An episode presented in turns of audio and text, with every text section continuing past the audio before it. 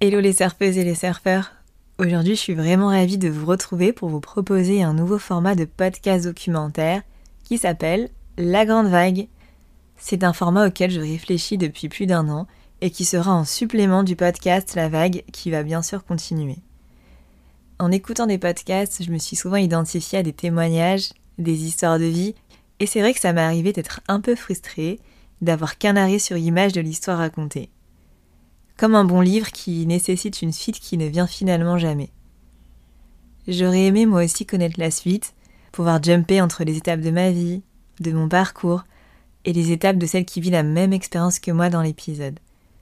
Ça m'aurait permis, je pense, de me sentir un peu moins seule, et aussi de ressentir à l'instant présent ce qu'elle vit elle aussi de son côté. Bref, vous l'aurez compris, La Grande Vague, c'est un podcast documentaire qui va suivre des parcours de vie pendant minimum une année. Vous serez connecté à l'expérience vécue en quasi simultané. En effet, à travers les différents épisodes, vous allez pouvoir suivre les étapes de parcours de vie en temps réel. C'est-à-dire qu'ils seront enregistrés au moment où la personne est en train de vivre l'étape qu'elle nous raconte. Que ce soit pour récolter des informations ou bien juste par curiosité, ce podcast documentaire est un pas vers votre souveraineté. Pour cette première saison, je vais suivre Sarah, qui a 41 ans et qui se lance dans un parcours de PMA solo. Dans ce quatrième épisode, nous retrouvons Sarah que nous avons quittée le 2 novembre alors qu'elle venait d'apprendre que sa deuxième FIV n'avait pas fonctionné. Depuis, Sarah s'est donc lancée dans une enquête auprès de médecins, de centres de fertilité et de personnes étant dans le même parcours qu'elle afin de réouvrir les possibles et de faire le meilleur choix pour elle. Elle va nous raconter ce qu'il s'est passé et la nouvelle décision qu'elle vient de prendre concernant son parcours. Vous saurez tout sans tabou. C'est une réelle plongée dans la grande vague de Sarah qui vous attend. Bonne découverte. Et n'oubliez pas, on est toutes surfeuses, mais c'est quand même plus confortable de surfer avec du bon matos.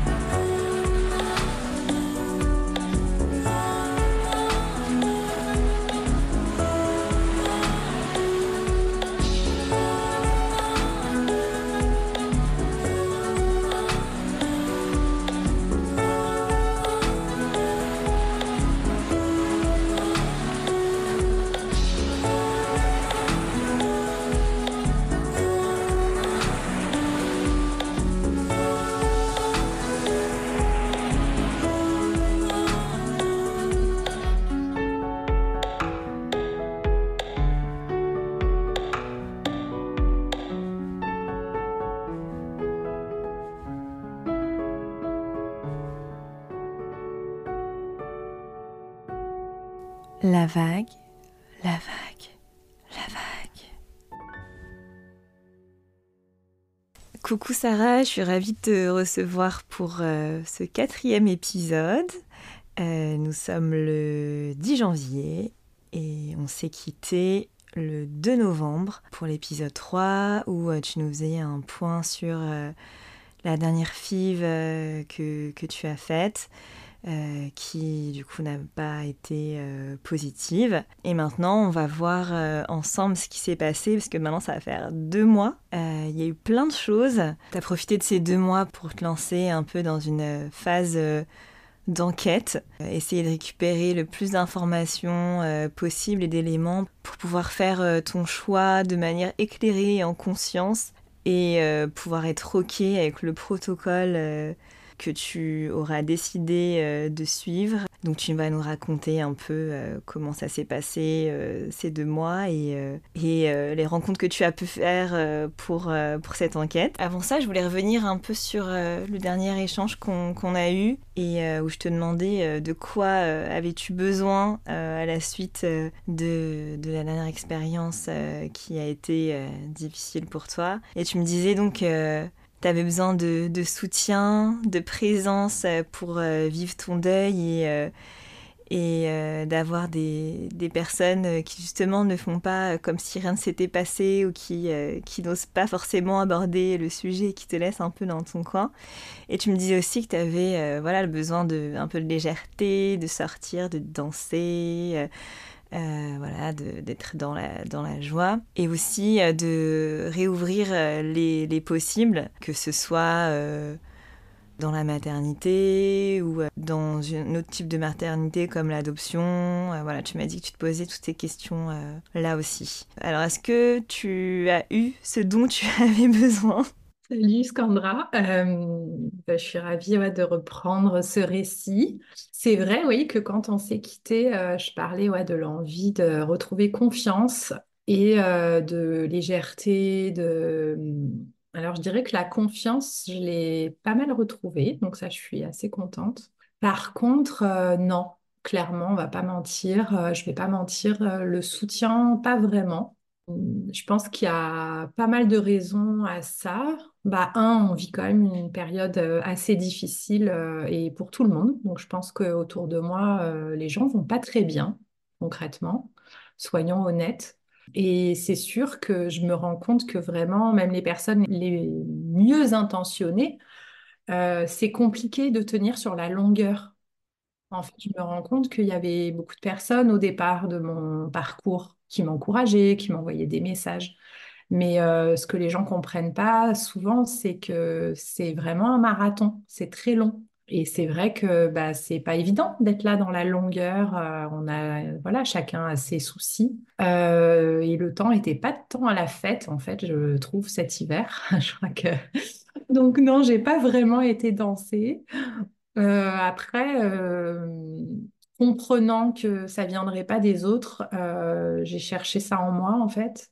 Euh, à me faire plaisir, à voilà, j'ai vu pendant les fêtes d'aller voir des spectacles, d'aller faire des expos, d'aller beaucoup au ciné. Euh, moi, c'est des choses qui me ressourcent, qui me font du bien en fait, qui me sortent de mon nombril en fait et qui me mettent dans la réalité euh, d'autres ou dans l'imaginaire. Et voilà, ça m'a fait beaucoup de bien.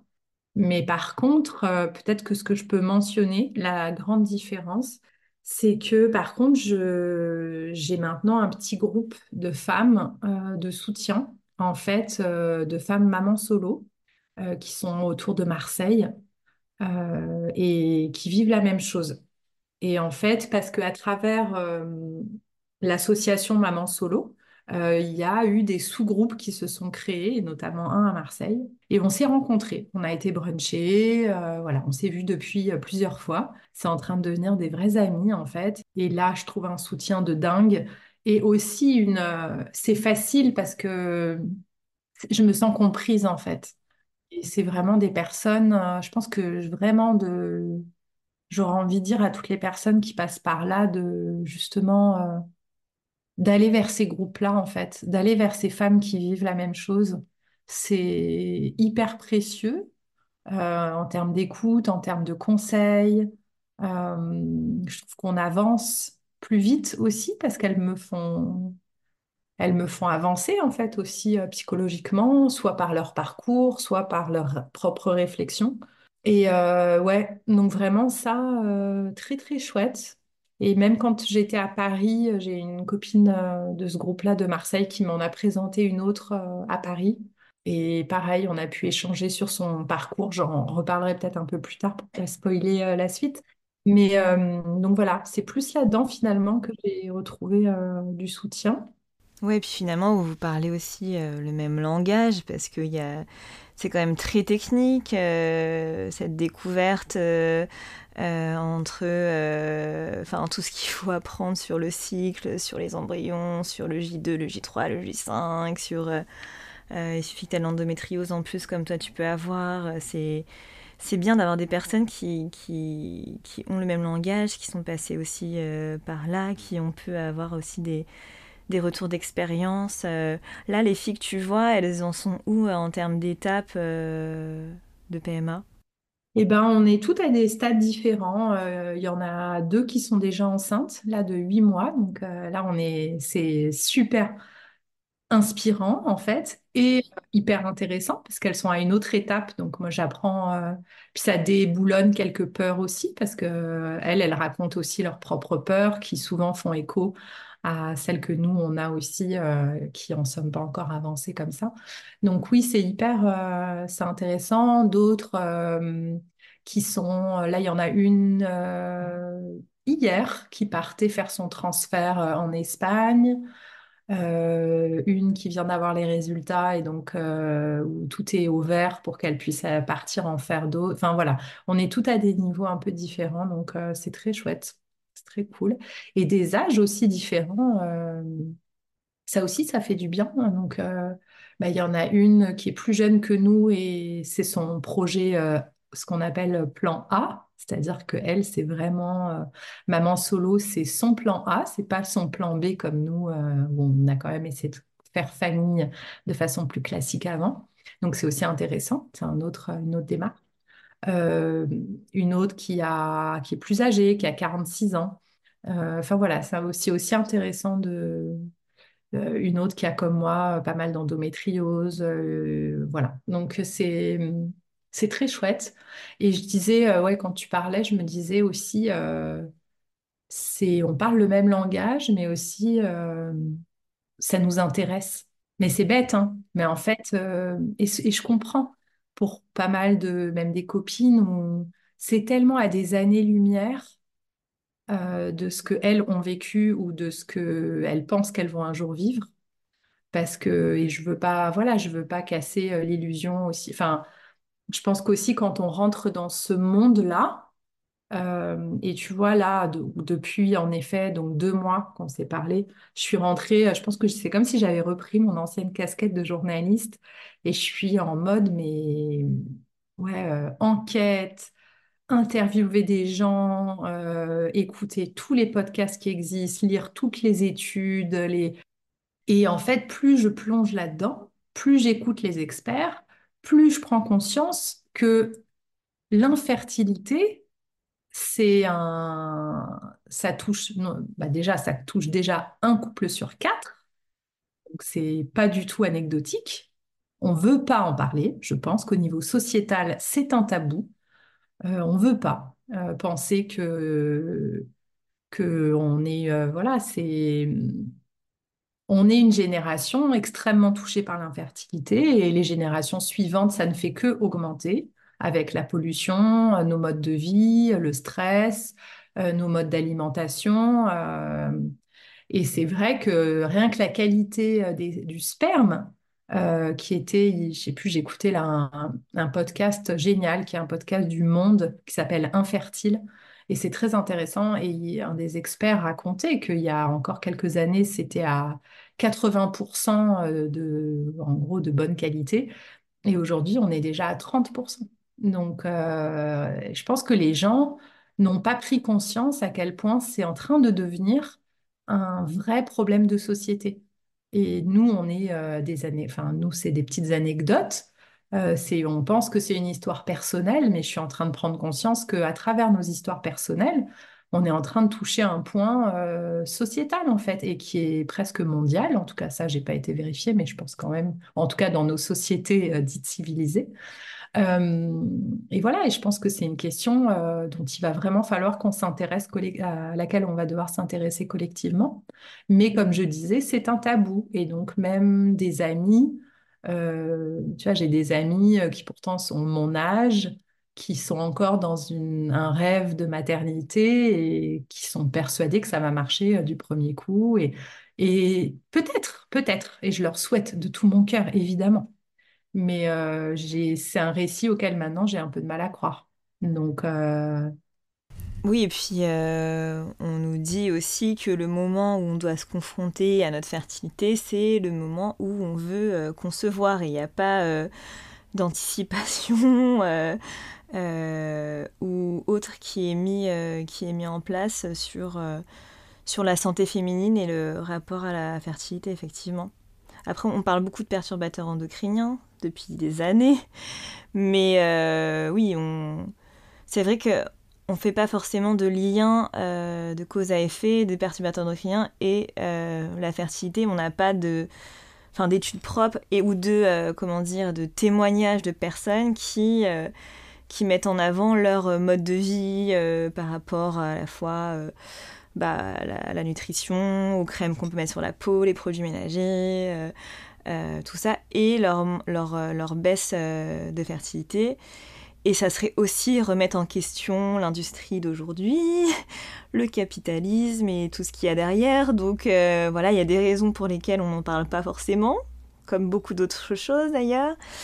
Et, euh, et aussi, il y a un truc euh, où moi je me dis, ça sera bien d'en parler, mais le jour où on va en parler, il faudra pas que les autorités exercent un contrôle sur la fertilité des femmes non plus et sur sur euh, le fait de, de, vouloir des enfants ou pas, parce qu'à côté de ça, il y a aussi pas mal de personnes qui réfléchissent à faire des enfants euh, dans ce monde actuel aussi. Enfin, il y a une évolution euh, là-dessus. Donc ouais, c'est un gros gros sujet, effectivement.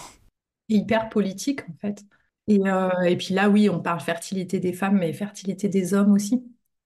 Et c'est vrai que souvent, ils se pensent un, peu en dehors de cette problématique, mais ils sont mais complètement touchée par ça et, et ouais. Donc c'est, écoute, moi je découvre en tout cas un univers, euh, c'est quand même fascinant, même si euh, ça m'affecte personnellement et que c'est pas tous les jours facile, évidemment.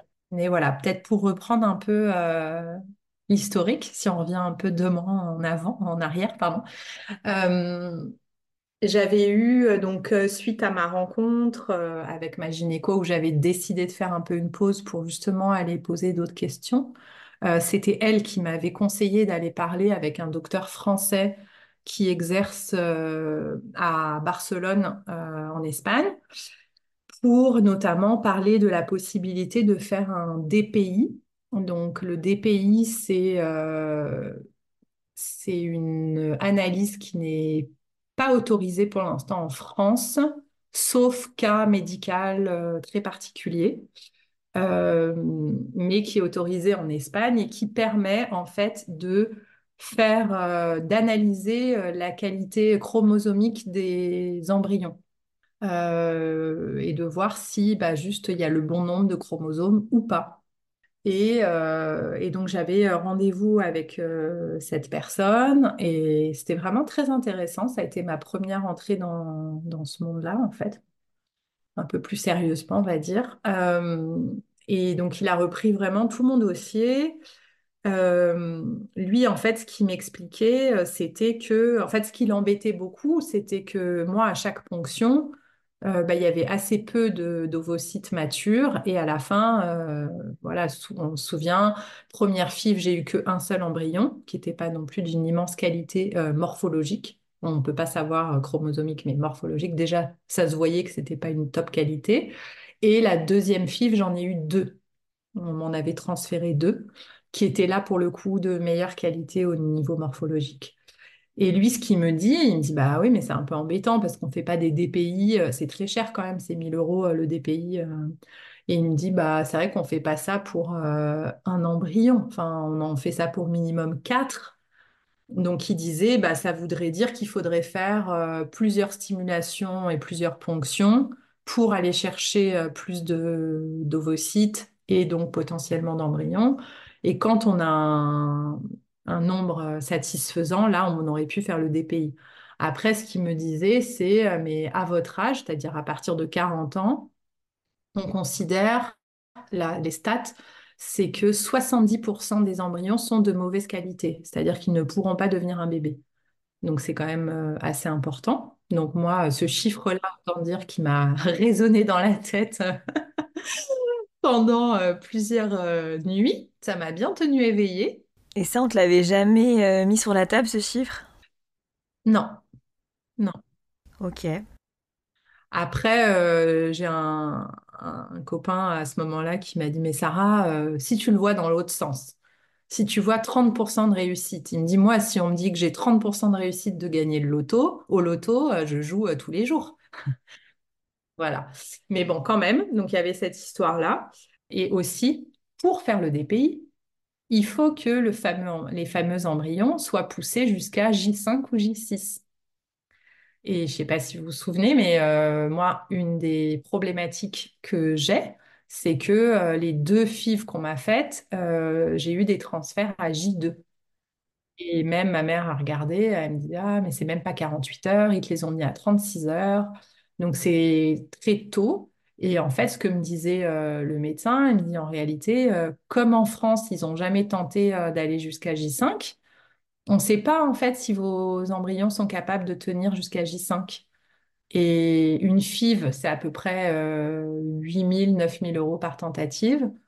Et en gros, bah, si tu fais ta FIV, que tu reçois allez, un ou deux embryons, que tu essayes de les tenir jusqu'à J5 et qu'ils ne survivent pas, bah, t'as que tes yeux pour pleurer parce que tes 9000, euh, tant pis, quoi. Ouais, effectivement. Et là, euh, voilà, il m'a quand même fait un peu prendre conscience que, bah oui, en effet, peut-être que la qualité de mes ovocytes n'était pas non plus super top et que, en tout cas, le fait que j'arrive pas à produire plus de un ou deux embryons, euh, c'est pas mal, mais c'est pas assez en fait pour euh, être. euh. Donc ça m'a fait un peu prendre conscience qu'en tout cas, euh, bah, la FIV en Espagne, c'était pas forcément la solution, que le DPI, pour moi, malheureusement, euh, j'avais pas assez d'embryons pour faire ça. Et donc là, on a commencé à parler un peu d'adoption d'embryons et de don d'ovocytes. Je n'étais pas complètement encore prête, mais je voulais commencer à voilà, poser des questions, euh, comprendre un peu comment ça fonctionnait. Donc lui, j'ai senti que l'adoption d'embryons, c'était pas trop son truc, mais par contre, il m'a parlé en effet de donc double don dans mon cas, puisque don d'ovocytes plus euh, don de sperme. Il m'a expliqué un peu euh, bah, les coûts, comment ça fonctionne, comment ils sélectionnent les donneurs, la loi en Espagne, donc où c'est des donneurs 100% anonymes. Tu peux pas à 18 ans retrouver euh, des infos sur les donneurs. C'est euh, la loi, c'est que les donneurs doivent avoir moins de 35 ans pour une femme, 50 ans pour un homme. Mais souvent, les cliniques vont dire euh, prennent pas au-delà de 40 ans pour les hommes. Et souvent, c'est 30 ans pour les femmes. Donc, c'est sûr que c'est quand même des donneuses, en tout cas euh, plus jeunes. Donc, l'avantage, c'est que souvent, bah, ça produit plus d'embryons de bonne qualité. Il y a moins de risques de fausses couches. Euh, Enfin, voilà. Il y a quand même des choses euh, intéressantes. Et en fait, ce qui, ce que moi j'ai trouvé par contre très intéressant, c'est qu'il m'a donné euh, rendez-vous avec une anthropologue sociologue avec qui il travaille, elle est en consultante externe, mais j'ai eu le droit, payé par la clinique, quoi, donc gratuit pour moi, de pouvoir parler avec cette femme. Et c'était, mais hyper intéressant. Vraiment, euh, on a pu, j'ai pu poser plein de questions sur justement, euh, bah ouais, comment ça se passe, ton enfant te ressemble pas du tout, euh, enfin toutes ces questions-là, en fait, de peur de moi, au départ, je me disais, mince, l'adoption d'embryon, il m'avait dit, bah oui, oui, non, mais clairement, c'est comme une adoption, quoi. L'enfant, il vous ressemble pas, puis, bah, en gros, vous prenez ce qui est dispo, quoi. Donc en gros, tu peux pas choisir euh, une personne euh, qui a les mêmes euh, critères, physiques que toi, quoi. Non, en fait, c'est très limité, c'est-à-dire qu'ils vont, ça va être par phénotype. Par contre, c'est sûr qu'ils respectent mon phénotype, donc blanc, caucasienne. Mais voilà, c'est sûr qu'ils mettront pas un enfant d'une autre ethnie. C'est non, c'est interdit en fait, même si tu le demandais, c'est interdit. Alors qu'en effet, pour le coup, le double don, il y a un système avec l'intelligence artificielle, tu envoies ta photo, puis ils vont puiser euh, des points de données dans ton visage pour aller retrouver celle qui te ressemble le plus et qui. Enfin voilà, il y a un côté un peu science-fiction qui pour le coup, moi, m'a un peu dérangée quand même. Euh, même si au départ, ça me rassurait de me dire euh, Ah oui, au, moins comme ça, on est sûr qu'elle me ressemble. Apparemment, c'est la donneuse le plus important. Donneur, il reste voilà, caucasien, mais on ne cherche pas euh, évidemment une ressemblance, quoi. Et sur le groupe sanguin, tout ça, ils t'ont parlé ou pas? Que je. Oui, oui, oui, ça c'est par contre c'est la base, même plus que le physique, hein. c'est évidemment une compatibilité euh, au niveau des, du groupe sanguin euh, et au niveau des, par exemple, euh, au niveau des maladies. Donc ça c'est hyper important, les maladies génétiques. De, voilà, ils sont quand même très poussés sur les questions qu'ils te posent pour identifier les éventuelles maladies génétiques que tu pourrais avoir et s'assurer qu'ils vont pas te, matcher en gros avec des donneurs qui pourraient avoir euh, aussi euh, les mêmes maladies génétiques dans leur, euh, dans leur patrimoine génétique. Mais voilà, après, donc elle, elle m'a donné plein de liens, de vidéos. Il y avait des vidéos sur des donneurs, en fait, qui expliquaient qui ils étaient, ce qui avait motivé leur don, à quel point ils se considèrent pas du tout, euh, ce sont pas des pères du tout, c'est vraiment un donneur, quoi, de... Comme il y avait euh, ma question sur le donneur de sperme, bah, il y a la donneuse d'ovocytes. C'est un acte généreux, parce que, en tout cas, pour une femme, c'est quand même, euh, c'est quelque chose de donner ses ovocytes. Donc, euh, évidemment, ils sont rétribués, mais c'est pas non plus des montants de dingue, quoi, quoi. Je pense qu'il y a vraiment la question de la générosité et la culture du don, qui a beaucoup plus en Espagne qu'en France. Mm. C'est ce que j'allais dire, sachant qu'en France, on manque énormément de, donneuses. euh, et c'est vrai que c'est pas un sujet euh, qu'on voit passer, qu'on évoque, même entre copines, euh, un dîner de famille, j'en sais rien. C'est un, sujet qui est complètement invisibilisé. Autant que les dons de sperme, on peut en parler. On a déjà vu des documentaires sur des histoires où le mec euh, fait sans enfants à travers des dons et tout le blabla.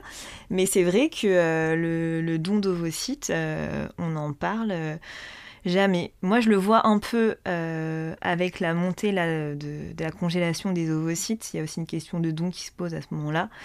Et du coup, moi, c'est comme ça que j'ai creusé un peu ce, sujet de mon côté. Mais, c'est vrai que, on n'en parle pas du tout. Bah, moi, c'est vrai que plus j'écoute des podcasts sur ces sujets-là, plus je me dis que justement, c'est pas anodin. Si le gouvernement autorise, c'est qu'on est en train de faire les stocks pour de futurs dons, en fait. Parce que, évidemment, euh, en interne, je pense qu'ils savent très bien qu'on a un gros problème de fertilité et qu'il y a un moment, euh, c'est l'histoire de notre euh, survie humaine, en fait, qui va se poser. Et que donc, plus on aura de stocks, plus on aura de chances de pouvoir bah, ouais, se reproduire, quoi, tout simplement. Donc euh, oui, je pense que, mais c'est pas, puis que c'est pas tant, c'est pas beaucoup dans la culture française, même le don de sang, de, enfin voilà, il y a des cultures dans lesquelles euh, ça fait partie du quotidien, enfin c'est quelque chose de complètement banalisé. Et voilà, je pense que l'Espagne est vraiment une culture très forte du don. Elle m'a aussi euh, fait beaucoup donner des liens de podcasts et de- d'études scientifiques euh, sur notamment euh, des sociologues, sur la- toute la question de qu'est-ce que la filiation. Mhm. Et ça, ça m'a beaucoup aidée parce que je pense que j'étais encore beaucoup prise dans, ouais, dans mon patrimoine génétique. Être mère, c'est transmettre mon patrimoine génétique. Ah, mais est-ce que mon enfant va me ressembler? Enfin, j'étais beaucoup là-dedans. C'était vraiment des questions euh, qui me tournaient dans la tête. Et en fait, en lisant tout ça, en écoutant, euh, même, j'ai écouté euh, même le podcast Bliss, il y a deux épisodes super intéressants, un sur une donneuse d'ovocytes et euh, un sur une femme qui arrive enfin à avoir un enfant, des jumeaux d'ailleurs, grâce à un don d'ovocytes. Et ça, c'est des documents, pour moi, c'est des documents et c'est extrêmement intéressant et important. Moi, ça m'a beaucoup aidé dans ma réflexion personnelle. Et aujourd'hui, je comprends que la filiation, c'est pas un patrimoine génétique. C'est un construit social, c'est la langue qu'on transmet, c'est nos valeurs, c'est toute l'éducation, euh, euh, enfin, c'est tout ce qu'on va donner euh, à l'enfant. Il y a aussi que la notion de que ce soit un double don ou une adoption d'embryon ou accueil d'embryon, il y a les deux termes. Bah, l'enfant, on le, on le porte. Donc il y a aussi toute la notion d'épigénétique où en fait on transmet aussi finalement beaucoup à travers ça. Que la ressemblance, en fait, euh, c'est vrai qu'on pense toujours parce qu'on est assez biaisé aussi sur ça. on- quand on voit un bébé, on va toujours chercher ah il ressemble à... Oh là, là, c'est vraiment son papa. hein. Même quand des fois, c'est mais complètement faux. Et ça, c'est hyper intéressant parce que il y a des filles. Donc là, je suis dans les groupes, justement. Là, je me suis mise dans les groupes aussi sur euh, adoption d'embryons et euh, double don. Et non seulement certaines partagent des photos de leurs enfants, et où vraiment, en effet, on est là, ah ouais, non, j'avoue, ça fait bizarre, on- enfin, ils se ressemblent, quoi, alors qu'il y a zéro patrimoine, euh, enfin, il n'y a pas d'ADN en commun, quoi. Et après, certaines qui racontent, c'est dans les mimiques, par exemple, que les enfants vont capter de toi. Euh, Il y a tout ça. Et d'autres, au contraire, euh, donc là, une de mes copines qui est enceinte, elle me racontait par exemple que elle, euh, elle est plutôt, quand tu la vois, tu pourrais penser qu'elle est maghrébine, donc elle est vraiment typée. Et en fait, sa maman est polonaise, elle est blonde aux yeux bleus. et elle disait, pourtant, c'est vraiment ma mère, on a le même, enfin, voilà, elle m'a porté ses, ses ovocytes. Mais elle dit, toute mon enfance, bah, j'ai vu que je ressemblais pas du tout à ma mère. Donc, euh, voilà, je trouve ça fait aussi relativiser. Et c'est vrai que tout d'un coup, je me suis mise à réfléchir et je me suis dit, bah oui, c'est vrai que moi, j'ai une de mes sœurs, pareil, qui est blonde aux yeux bleus. Moi, je suis plutôt euh, châtain, de plus en plus foncé, euh, les yeux verts. Mon autre sœur, elle est brune, les yeux marrons, enfin, les yeux verts marrons. Et que ma grande sœur, avec qui je n'avais aucun lien euh, de parenté, puisqu'elle, on avait été famille d'accueil, euh, bah, toute mon adolescence, les gens n'arrêtaient pas de dire à ma mère, alors là, elle, c'est fou ce qu'elle vous ressemble. hein. Ah ça, vous pouvez vraiment pas renier. Alors que ma sœur blonde, qui était pourtant ma vraie sœur, on n'arrêtait pas de lui dire, ah oui, vous, euh, elle, c'est sûr qu'elle res- elle ressemble vraiment pas. Et voilà, et je me suis dit, bon, en fait, tout ça, c'est tellement relatif, en fait. Oui, et puis il y a des enfants qui ressemblent beaucoup à leurs parents et qui s'identifient pas forcément euh, à ces personnes-là. euh, donc euh, c'est, finalement c'est le lien qu'on peut nouer avec la personne qui dépasse les liens du sang aussi, quoi. Ouais. Et en l'occurrence, pour le coup, c'est là la particularité, c'est qu'il y a le lien du sang. puisque ce, cet embryon, il est nourri par du sang de la femme qui le porte. Donc c'est très, euh, c'est comme une nouvelle catégorie un peu à part, en fait, d'une certaine façon. Euh, je sais pas comment, parce que pareil, les femmes disent, euh, on me demande qui est la mère biologique. Mais c'est qui la mère biologique? Enfin, parce que d'un côté, elle l'a porté, elle a accouché, mais en effet, non, ce n'est pas ses ovocytes. Enfin, voilà, on rentre dans, je trouve, dans quelque chose qu'on n'avait pas, on n'a pas forcément euh, les outils narratifs pour raconter, en fait. Parce c'est un peu nouveau tout ça, en tout cas en France. Et donc voilà, c'est s'approprier aussi un peu tout ça. Moi, j'ai beaucoup évolué sur ça, sur ce que c'est qu'être mère, bah, de me dire que ce que je veux, ce que je veux vraiment, ce qui est important pour moi, c'est d'être mère. C'est pas forcément euh, mon patrimoine génétique. Et qu'en effet, quand on, on sépare euh, le fait de devenir mère avec, euh, avec transmettre ses, enfin, son patrimoine génétique et ses ovocytes, enfin, tout d'un coup, euh, c'est différent, quoi. Mais c'est pas si facile. Je me suis rendu compte, j'ai eu des moments, c'était très clair dans ma tête, mais bien évidemment, c'est pas ça être mère. Et puis des moments où bah, c'était pas évident, comme tu vois, j'avais mon rendez-vous là le 5 janvier, euh, normalement, pour reprendre ma troisième FIV. Et plus le, la date approchait, euh, moins j'étais sûre quoi, de, de finalement pas le faire. Enfin, voilà. Donc tout ça, ça a été très, euh, ça a été deux mois de, d'aller-retour dans ma tête. C'est des deuils. Ouais, c'est ce que, c'est ce que j'allais dire. Tu as, un deuil à faire de la définition euh, que tu as pu avoir euh, de ce qu'était finalement euh, ouais, le rôle et la définition d'être, mère, qu'on nous met dans la tête aussi très petite, que la société voilà, définit. Et ouais, du coup, comme les choses aussi se, réinventent, c'est aussi à nous de réinventer les définitions, de, de se les approprier euh, et ouais, de faire le, deuil d'un- d'une projection euh, euh, qu'on nous a qu'on nous a rentré et qui voilà c'est ouais, je peux comprendre que ce soit difficile de défaire de cette définition là en tout cas. Et j'avais une question je trouve que ça peut être intéressant. En Espagne ils t'ont donné à peu près les prix du don d'ovocytes, euh, tu, dois, tu dois le payer, euh, comment ça se passe. Euh, Je sais que tu m'avais parlé d'un package euh, Eevee Baby. Ouais, il faudrait que je te retrouve, je les ai, mais de mémoire, en fait, ça, quand tu fais un double don, il fonctionne avec est-ce que tu veux un blastocyte garanti, deux blastocytes garantis, trois blastocytes garantis? Donc ça commence à 7000 Et après, ça monte à 8000, 9000 pour trois blastocytes. Et après, par exemple, si tu prends trois blastocytes garantis, euh, tu as le premier transfert.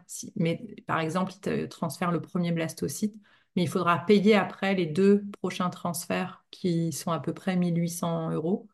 Et, euh, et le Ferti Baby ou Eevee Baby, ils ont tous leur euh, petit package. donc là, c'est en effet, ils garantissent bah, une réussite. Quoi. si tu je sais plus combien, je crois que c'est trois transferts maximum. Et si ça n'a pas fonctionné, ils te remboursent. Après, soit la plupart, ils remboursent à 100%, euh, certains 70%, ça dépend. Et là, on parle, euh, c'est un package à à peu près 20 000. Donc, euh, tout ça, c'est des gros calculs à faire. ouais, bah oui, c'est des investissements. Euh, on ne sait pas euh, si ça va être euh, bah, finalement, j'allais dire rentabilisé, mais c'est pas ça le mot, mais je veux dire, c'est mettre de l'argent sur un truc où tu. tu voilà. c'est, le jeu des dés, là, comme tu disais, tu sais pas si ça va fonctionner ou pas. C'est pas comme si tu acheté une maison ou, ou une voiture ou voilà, où tu es sûr d'avoir un bien derrière. Là, tu voilà, tu sais pas trop. Ouais, et puis c'était intéressant parce que donc la deuxième rencontre importante que j'ai faite, c'était le 1er décembre, c'était à Marseille. Euh, j'avais rendez-vous avec une gynécologue qui exerce dans un autre hôpital que là où moi j'ai fait ma PMA, euh, qui m'avait été recommandée par euh, l'hypnothérapeute et acupuncteur que je vois. Et donc j'ai eu rendez-vous avec elle en mode privé. et ça a été une rencontre, mais absolument exceptionnelle. Enfin, vraiment, ça a été. Je suis sortie de là, franchement, j'étais émue, j'étais émerveillée je me suis dit que depuis le début de mon parcours, même depuis le début au Canada, euh, c'est la première avec qui on a eu une vraie conversation d'adulte, avec beaucoup d'empathie et à la fois beaucoup de franchise. Euh, ça a été honnêtement euh, déterminant dans toute l'évolution de mes décisions d'après. Elle a vraiment tout repris mon dossier depuis le Canada et c'est la première qui, par exemple, qui a vraiment intégré ce qui s'est fait au Canada parce qu'elle m'a dit, m'a dit, écoutez, une des premières choses qu'elle me dit, c'est, euh, écoutez, je suis un petit peu interloquée. Elle me dit, vous avez arrêté la pilule en 2010, vous avez eu des rapports sans protection avec votre ex-conjoint, vous avez ensuite fait plusieurs euh, inséminations. Euh, elle dit notamment, bah, nous par exemple, par contre, euh, elle dit, je comprends pas qu'ils en aient fait autant parce que elle dit, nous, dans notre centre, après trois inséminations, on passe en FIV. Elle dit là, bon, il n'y avait pas. Mais elle dit ce que je vois, c'est que donc il y a eu ça, après il y a eu les deux FIV et il n'y a jamais eu une grossesse. Elle dit, moi, ce que j'en déduis de ça, c'est que la qualité de vos ovocytes n'est pas bonne. Et elle me dit, parce que quand vous avez fait tout ça au Canada, vous étiez à la fleur de l'âge. Enfin, vous étiez dans les années euh, où, la, où la, votre fertilité était censée être vraiment bonne. Enfin, voilà, là, pour le coup, on ne on pouvait pas me dire que j'avais attendu, attendu trop longtemps. J'avais, voilà, 30 et quelques. Et, elle me dit, et de voir que bah, ça n'a jamais pris, euh, elle me dit, bah, et, et c'est confirmé par le fait qu'on a très peu de, d'ovocytes matures et après très peu d'embryons. Elle dit, malheureusement, j'ai peur que ce soit une qualité, une question de qualité d'ovocytes et qui ne date pas, qui ne soit pas récente en fait. Donc ça, c'est quand même la première à m'avoir dit ça. Donc c'était hyper important. Et elle me dit, pareil, un peu comme m'avait dit le monsieur de Barcelone, elle me dit, en réalité, je doute qu'on soit capable d'aller jusqu'à J5. Elle me dit, euh, je pense que si nous, ça avait été dans notre centre, on aurait forcément poussé jusqu'à J5 parce qu'elle dit, nous, on fait jamais du J2. Et ça, par contre, c'est quelque chose euh, de toutes les personnes à qui j'ai parlé depuis, il n'y a personne qui fait du J2. Mais, elle me dit, pour votre cas, c'était soit ils, tentaient le J5 et en fait, il n'y avait pas de transfert, ou alors, en effet, ils tentaient le tout pour le, tout et de les mettre à J2 en, voilà, en espérant que bah, ça fonctionne. quoi. Et elle me dit, euh, elle dit, nous, par exemple, dans notre centre, si on avait poussé à J5 et qu'on n'avait pas réussi et que donc il n'y avait pas eu de transfert, on vous aurait rayé euh, du programme.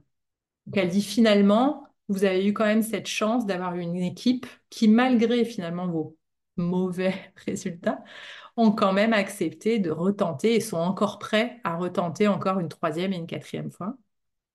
Elle dit oui, c'est réellement lancer les dés.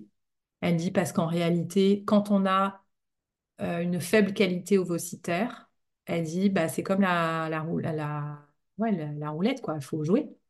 Et euh, elle dit donc vous seriez avec un conjoint, bah, je vous dirais de coucher au maximum avec lui pour essayer. Elle dit en fait, on attend qu'il y ait le, bon ovocyte. Il y en a forcément un, mais lequel? Elle dit, bah vous, c'est sûr que comme à chaque fois on a que, on fait une ponction, deux ponctions, c'est très, il y a très peu d'ovocytes, bah c'est dur d'avoir ce bon ovocyte. Il en suffit d'un. Et après, elle me dit, sauf que malheureusement, du fait de mon endométriose, qui en effet, je lui avais apporté les comptes rendus. Et c'est vrai qu'elle me disait, mais non, mais attendez, euh, enfin, en fait, elle est, enfin, c'est vraiment une très, très forte endométriose. Elle dit, je comprends que vous douillez. Euh, elle dit, bah, malheureusement, vous pourriez pas, même si vous aviez un conjoint, vous pourriez pas tenter parce que on vous laisserait pas souffrir comme ça et on vous mettrait euh, sous traitement hormonal en fait, qui bloquerait euh, évidemment l'ovulation. Donc elle dit, vous, malheureusement, vous êtes un peu prise dans ce truc où il faudrait jouer un maximum, mais on ne peut pas se permettre parce que sinon votre endométriose, qui a déjà été mise à mal, donc elle aussi, elle a vraiment reconnu le fait que la stimulation euh, empire, ce que je ressentais quand même. Et euh, elle me dit, mais c'est une réalité. Elle me dit, vous en avez déjà fait plusieurs au Canada. Là, vous en avez fait encore deux. Elle dit, il faut savoir que si jamais ils avaient tenté le J5, que ça n'avait pas fonctionné, qu'ils avaient donc annulé le transfert, vous auriez encore vos quatre chances. D'apparence, ça peut être positif, sauf qu'en réalité, c'est extrêmement dangereux. Elle dit il y a beaucoup de femmes qui voient ça comme quelque chose de positif et qui vont aller jusqu'au bout et en faire en fait 4, 5, 6, 7 stimulations. Elle dit euh, le danger, euh, elle dit c'est le cancer des ovaires, cancer de l'utérus, cancer du sein. Elle dit c'est une réalité, on n'en parle pas. Mais elle dit euh, donc moi je venais de faire une mammo quand même. Maintenant c'est vrai que depuis mes mes stimulations, en tout cas au Canada, j'ai une petite boule, donc je suis surveillée. Euh, mais elle, voilà, elle m'a dit, bah, il faut, surveiller en fait, et c'est un vrai, euh, on peut pas jouer comme ça indéfiniment, et c'est pas anodin. Et donc, euh, elle, ce qu'elle m'a dit, elle me dit, écoutez, ça sert à rien que je vous propose de revenir dans notre centre. là où vous êtes suivis, ils sont excellents, ils feraient pas mieux, enfin, je ferais pas mieux qu'eux. elle dit, vous pourriez en effet tenter une troisième FIV, sachant que les chances de réussite sont infime. Elle, me dit, euh, ouais, c'est 5 à 10% de chance. Elle dit, voilà, faites-le presque pour faire votre deuil, ayant aucune attente que ça puisse réussir. Euh, c'est vous, juste une dernière fois, vous relancez les dés. Elle dit, par contre, pas une quatrième. Elle dit, là, vous êtes déjà vraiment à la limite. Donc, euh, il y a un moment où il faut être sérieux sur votre santé. Donc voilà, elle me dit ça. Donc j'étais un peu sonnée, j'avoue. Mais à la fois, j'étais extrêmement reconnaissante que les choses aient été dites euh, clairement. Ouais, et puis en plus, euh, avant elle, on t'avait jamais dit qu'il y avait un truc qui allait pas euh, chez toi. Enfin, elle, elle remet en question la qualité des ovocytes, mais par rapport aux discussions qu'on a pu avoir, on te disait, ben, on comprend pas, le corps est ok, tout est ok, voilà, c'est une question de, chance. Donc, euh, enfin, moi je trouve ça bien aussi qu'elle puisse pointer le doigt euh, sur ce qui ne va pas, que tu puisses avoir des réponses aussi euh, de ton côté, que tu ne dises pas c'est moi, je suis pas forcément dans l'état d'esprit qui fait que du coup la grossesse prend ou prend pas. donc voilà, je trouve ça aussi déculpabilisant. Bah moi, ça a été un soulagement, étonnamment, de me dire que, parce que j'ai, c'est que depuis que je suis rentrée en France, on me dit tout le temps limite que je suis venue beaucoup trop tard. Et c'est vrai que de comprendre que bah non, parce que la preuve, euh, même quand je l'ai fait plus jeune, euh, ça marchait pas. Et que donc probablement que la qualité déjà était pas bonne. Sauf qu'on n'a pas vraiment de moyens de vérifier la qualité ovocitaire. Je sais qu'il y a un, aussi, euh, toujours dans ce podcast Infertile, il y avait un docteur qui en parlait de ça et que ce serait dans les prochains champs d'innovation euh, et de recherche, ce serait travailler sur cette qualité ovocitaire. Euh, pour l'instant, il n'y a pas vraiment de façon de, vérifier, en fait. Donc, c'est encore une fois, là, c'est une hypothèse. Et l'hypothèse qu'elle fait, je pense que voilà, on, on a beau ne pas vouloir euh, y croire, euh, bon, je pense quand même que ça expliquerait quand même beaucoup de choses. Mais c'est pas une certitude. Mais non, après, ce qu'elle me disait, par contre, elle me dit, bah, si vous retentez la troisième FIV, elle dit, par contre, n'attendez pas, faites-le assez vite. Parce que là, elle me parle, elle me dit, vous avez eu l'injection de décapeptile, le fameux là que j'ai haï. Elle me dit, euh, et c'est vrai qu'elle me dit, bah, en fait, c'est que ça, ça met en ménopause artificielle. Donc, elle me dit, ça bloque votre endométriose. Euh, donc, l'injection, je crois que c'est 3 à 4 mois de, de- d'effet. Donc, elle dit, vous êtes encore dans cette petite pause. Euh, elle dit, donc, euh, n'attendez pas au-delà, en fait. Profitez d'avoir eu cette injection.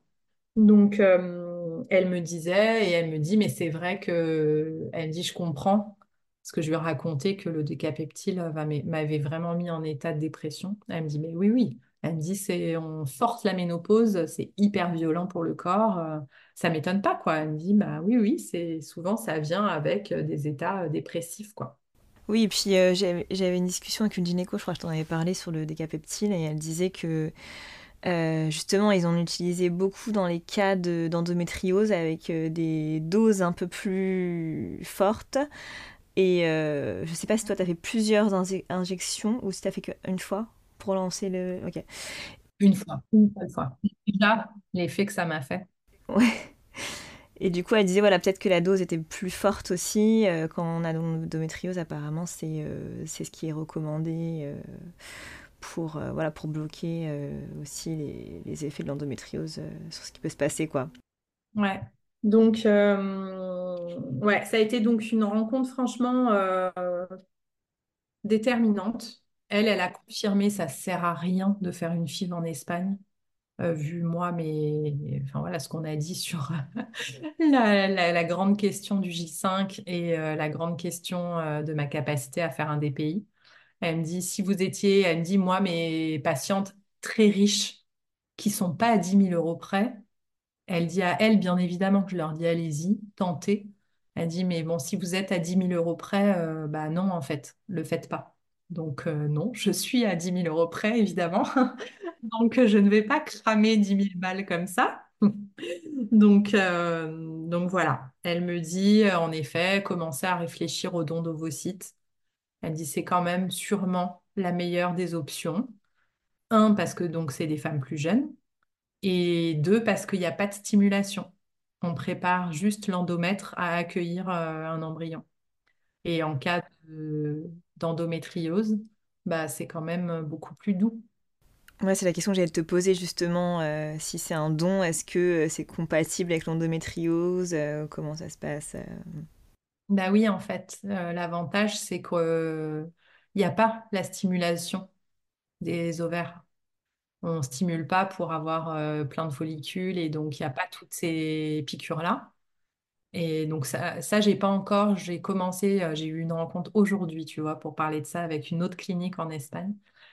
Et en fait, ce qui m'expliquait, pour le transfert d'embryon sans stimulation, il y a deux types de cycles. Il y a le cycle naturel et le cycle substitutif. Et donc, euh, le cycle naturel, c'est bah, évidemment, donc ça nécessite d'arrêter la pilule. Donc, lui, il me disait, euh, généralement, on dit deux mois pour que le cycle naturel se replace. Et là, ça nécessite de vérifier euh, par échographie la progression de l'endomètre. On déclenche l'ovulation, pareil avec l'injection d'eau vitrelle. Et euh, après, on, surveille et quand on a atteint la bonne taille d'endomètre entre 7 à 8 millimètres, on file en Espagne pour faire le, transfert. Ils privilégient souvent le cycle naturel, ils disent que les résultats sont meilleurs. Bon. Euh, et ils disent sinon, en effet, euh, il peut y avoir un cycle donc artificiel, quoi, euh, ce qui me permettrait de continuer ma pilule jusqu'au dernier moment. Et là, euh, à un moment, on décide, OK, on y va. C'est des patchs d'œstrogène et des ovules de progestérone qu'on prend. On, pareil, on surveille avec une échographie et on, on va jusqu'à atteindre les 7 à 8 mm.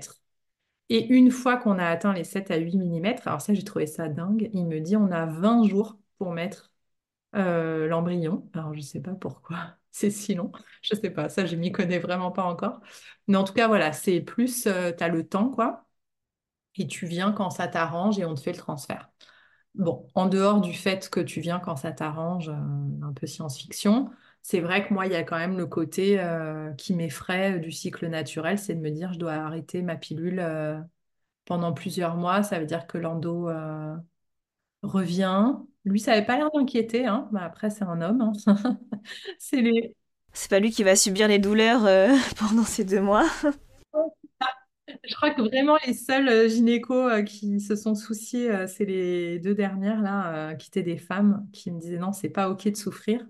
Bah lui, c'était oui, bah je sais pas, il faut y réfléchir, c'est à vous de décider. Enfin voilà, bon, on verra. J'en suis, mais je vais me renseigner sur ce point-là. Mais euh, pour reprendre euh, peut-être un peu le, le, récit, donc pendant les fêtes, euh, j'avais, grâce à, j'en avais parlé au précédent épisode, grâce à ma cousine qui travaille au Bleuet, j'avais eu un rendez-vous avec la chef de service de la PMA des Bleuets. Et cette fois, j'étais avec ma mère parce que je crois que j'avais besoin qu'elle entende les choses. Euh, aussi parce que ça me permet, euh, moi j'ai une capacité à oublier ce que je veux pas entendre qui est assez euh, forte. Et donc voilà, par moment là, elle me rappelle ce que m'a dit la femme. Donc voilà, c'était important. Donc elle est venue avec moi. Et pareil, une femme, mais exceptionnelle, d'une empathie incroyable, à l'écoute, pareil, très franche, vraie conversation. Enfin, ça a été euh, vraiment là, les deux dernières rencontres, mais waouh, incroyable, quoi. Et, euh, donc, elle, en fait, ce qu'elle me disait, c'est, euh, elle me disait, elle regarde tout ça. Elle me dit, ah oui, J2, euh, ah nous, on fait jamais J2. Elle me dit la même chose, bah, peut-être que vous c'est pas possible d'aller jusqu'à J5, mais tant qu'on tente pas, on peut pas le savoir, en gros. Elle me dit, écoutez, moi, ce que je peux vous proposer, c'est euh, que vous fassiez votre monitoring à Marseille et que vous veniez faire la ponction et le transfert euh, à Paris, euh, au Bleuet.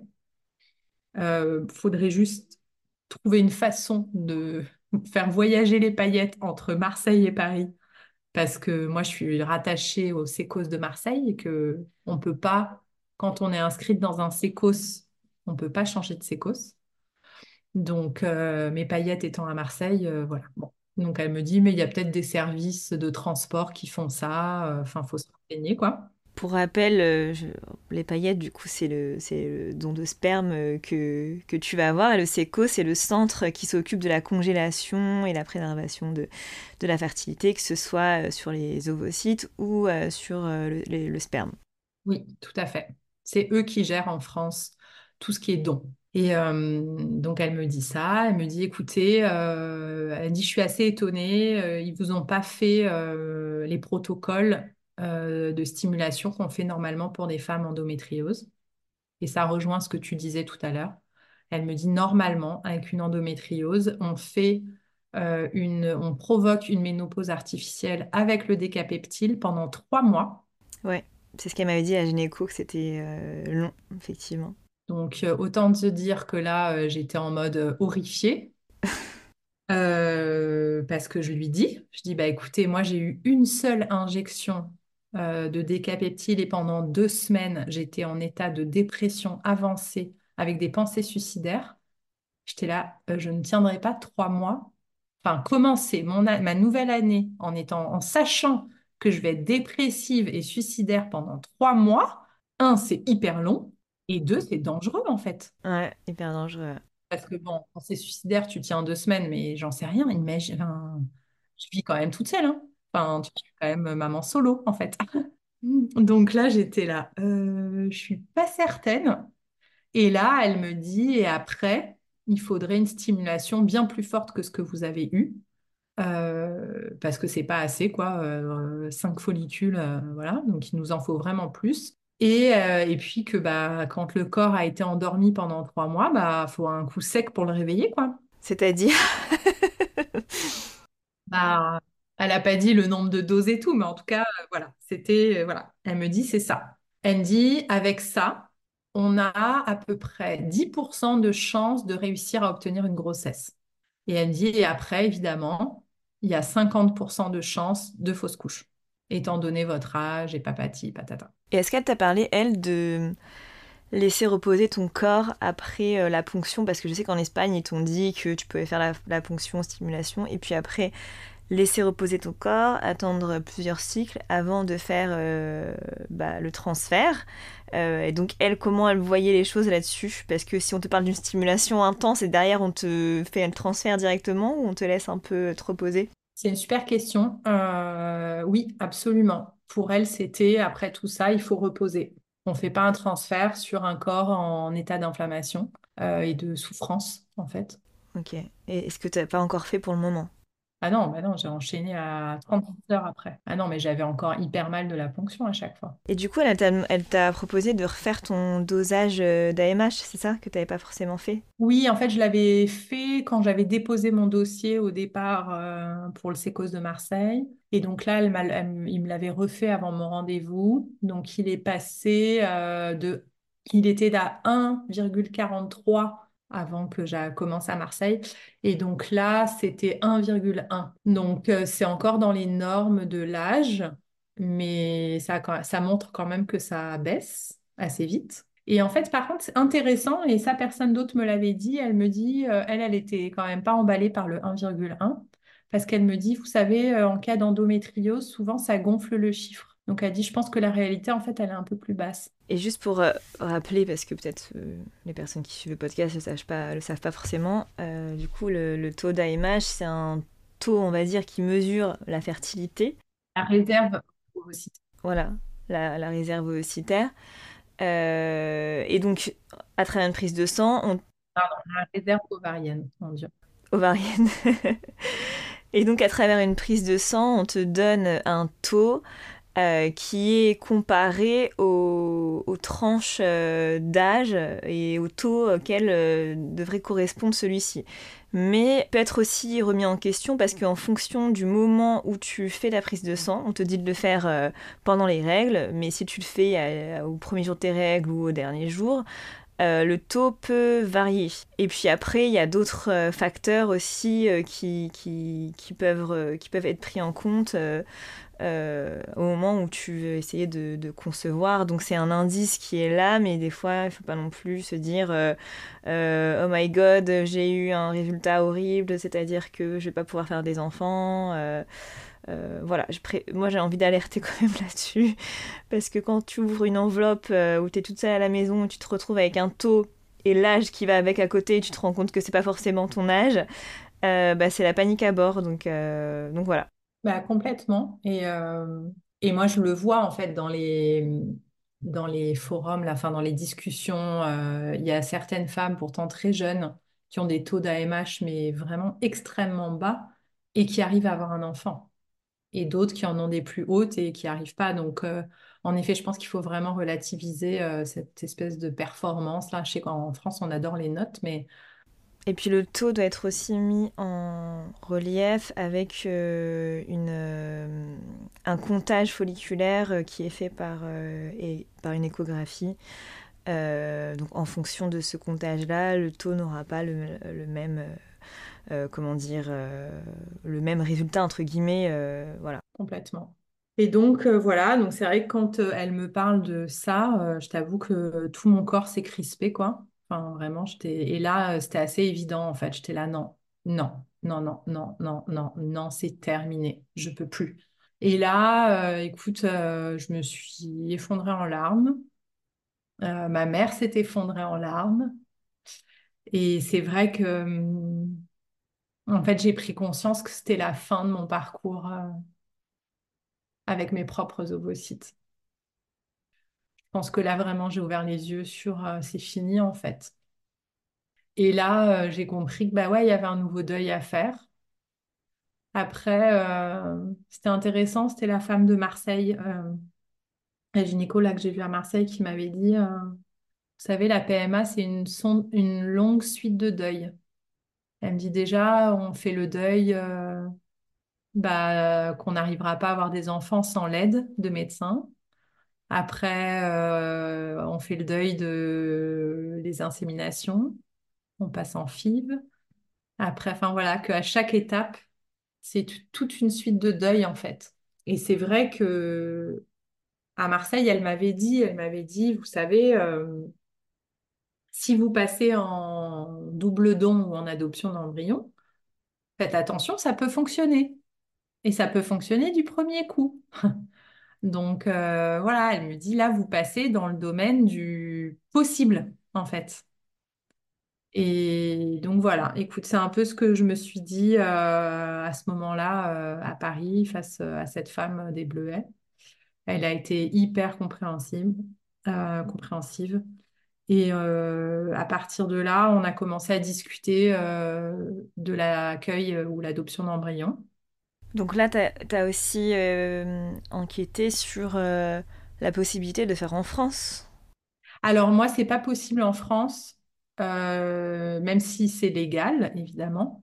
Mais c'est à peu près, en ce moment, c'est à peu près cinq, on m'a dit, hein, après j'en sais rien, mais c'est cinq ans d'attente pour un don d'ovocytes. Euh, et donc, moi, je suis trop âgée. Pas attendre cinq ans, c'est pas possible. Donc, même si légalement j'y ai le droit, euh, vu qu'il n'y a pas assez de donneuses, euh, je ne peux pas en fait. Donc, y a, non, il n'y a pas d'option, c'est forcément l'Espagne ou le Portugal, ou en tout cas l'étranger. D'accord. Euh, et juste pour faire un petit point comme ça, on est, on est OK dans, l'historique. Du coup, là, tu te retrouvais au moment où tu as eu ce- ce- cet entretien avec la gynéco des Bleuets à devoir faire un choix entre, euh, bah, pas forcément entre, mais euh, déjà euh, à savoir si tu voulais faire une troisième FIV et si tu envisageais de justement faire appel à un don, un double don du coup, et dans ce cas-là en Espagne. Ou alors faire la FIV plus et après le double don. Enfin voilà, soit les deux, soit voilà. Bah, en fait, non, à ce moment-là, j'ai vraiment compris que la FIV, c'était plus une option pour moi, en fait. Que ça devenait trop dangereux pour ma santé, pour un résultat, euh, mais infime, en fait. Là, euh, on rentre dans, c'est même plus la science, on rentre dans le domaine de la foi en fait et de la magie pure. Enfin, donc c'est vrai que, alors oui, on pourrait se dire, euh, allez, et, honnêtement, hein, encore ce matin, je me le suis dit. Oh, et si je retentais une troisième fois, juste comme ça, sans le dire à personne, pour voir. Mais voilà, on est dans le domaine de, de la foi et potentiellement un peu de la folie parce que les risques pour mon corps, ils sont trop forts. Et je le sais. Je dis évidemment que par moment, parce que je suis une éternelle optimiste, une idéaliste, j'ai encore des moments dans mon cerveau où je me dis, Oh, et si on retentait une dernière fois, et si peut-être que ça pourrait fonctionner, ce serait le bon ovocyte. Mais voilà, je le sais que c'est pas raisonnable de retenter ça au prix de ma santé. Euh, il faut quand même savoir, c'est vrai que j'en ai pas parlé, mais euh, ça m'a pris à peu près trois mois là pour euh, récupérer mon corps. Je pense que là, ça, honnêtement, je me sens très bien en ce moment. J'ai quand même la, j'ai la forme. Euh, je digère à nouveau bien parce que c'est vrai que j'ai une endométriose digestive et pendant, j'ai vraiment douillé. Honnêtement, euh, je pouvais plus rien manger. Il y a rien qui passait. J'avais des douleurs pas possibles et ça a duré un long moment. Donc là, j'ai vraiment euh, adopter un régime anti-inflammatoire assez strict, à limiter, euh, enfin, j'ai complètement coupé les laitages, euh, complètement le gluten, enfin, complètement. J'avoue que de temps en temps, ça m'est arrivé de tricher. Mais, euh, mais voilà, j'ai beaucoup de légumes, j'ai coupé la viande, enfin, j'ai vraiment suivi à la lettre ce que je sais qui fonctionne.